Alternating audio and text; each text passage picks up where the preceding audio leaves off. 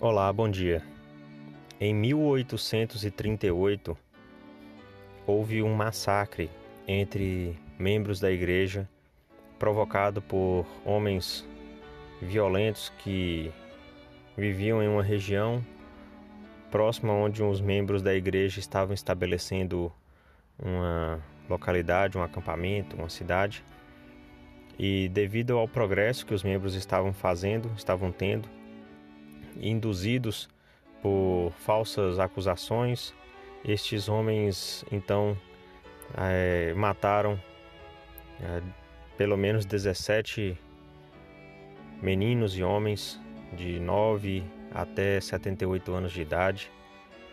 E é, é uma triste história da igreja chamado Massacre de Hounds Mill. Naquela ocasião, um dos jovens feridos, se não me engano, ele tinha apenas 11 anos de idade, levou um tiro no quadril, de modo que destruiu parte do osso do quadril.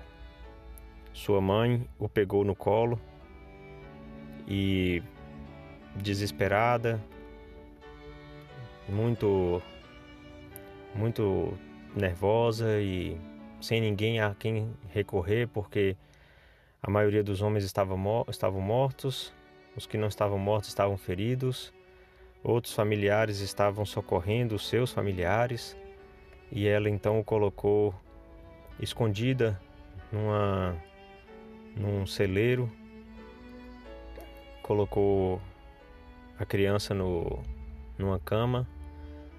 E ela então orou ao Pai Celestial pedindo orientações. Naquele momento ela teve uma visão de que deveria é, fazer uma, uma, um preparo com, com algumas ervas e, e colocar no local da ferida.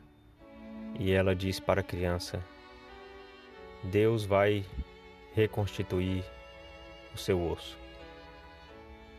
E pediu para a criança ficar imóvel. E passados alguns dias, semanas,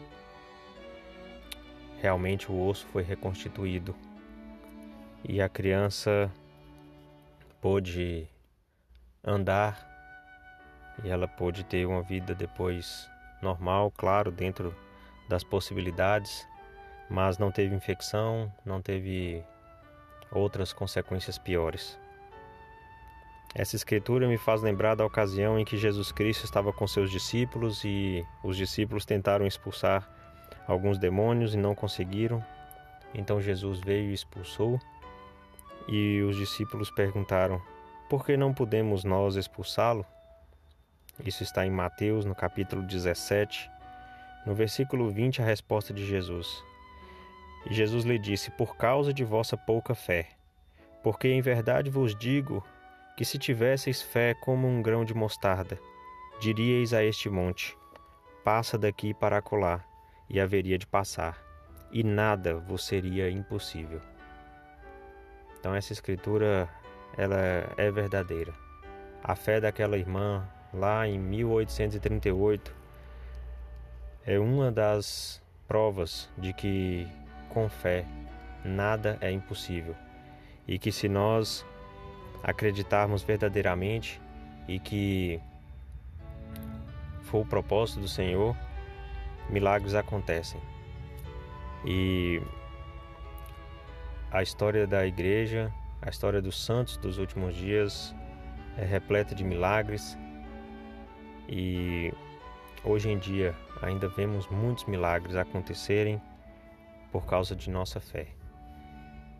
Em nome de Jesus Cristo. Amém.